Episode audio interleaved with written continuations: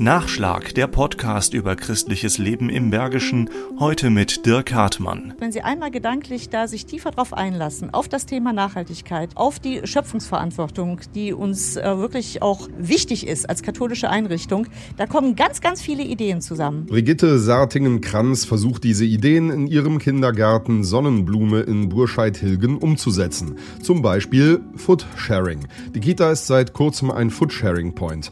Unter dem Motto Rette und Teile stellt sich die Kita aktiv gegen Lebensmittelverschwendung. Die Idee kam von Mitarbeiterin Heidi Neumann. Sie hat ein Fahrrad, das ist so eine Art Erkennungszeichen der Aktion Rette und Teile, mit Lebensmittelboxen vor die Tür gestellt. So ein Radl gibt es ja auch in Burscheid und viele sagen, Mensch, das ist toll, das ist jetzt hier in Hilgen und ich muss gar nicht mehr bis nach Solingen, Burscheid oder noch weiter fahren, um Lebensmittel zu retten. Vor dem Hintergrund, dass in Deutschland pro Jahr 18 Millionen Tonnen Lebensmittel im Müll landen, darf hier jeder nach Nahrungsmittel, die ganz einfach übrig sind, hineinlegen. Oder einfach mal hingehen und schauen, ob was drin liegt und es sich nehmen. Es ist ja für die Bevölkerung. Das heißt, jeder, der zu Hause was hat, kann da rein. Deswegen steht das Fahrrad auch nach Norden und im Schatten. Und es hat Boxen, die sind fest verschlossen. Da kommt kein Tier dran. Und so ist das super geschützt. Und in der Regel sind die Sachen ja nach einem halben Tag abgeholt. Das klappt tatsächlich. Die Hilgener haben den Foodsharing Point vor der Caritas Kita Sonnenblume angenommen, hat Leiterin Brigitte Sartingen-Kranz Konferenz mit Freude festgestellt. Die Hilgener haben ganz prima auf diese Maßnahmen reagiert. Wir sehen, dass mehrmals am Tag äh, der Inhalt wechselt. Und das ist das beste Zeichen,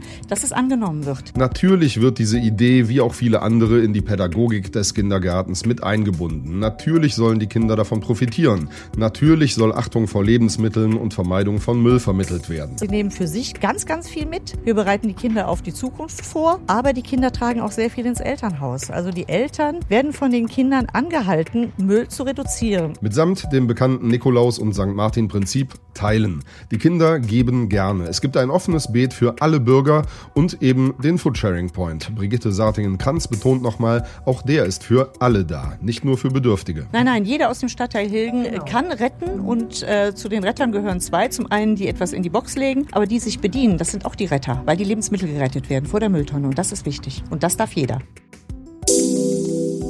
Nachschlag Christliches Leben im Bergischen ist ein Podcast des katholischen Bildungswerkes im Rheinisch-Bergischen Kreis.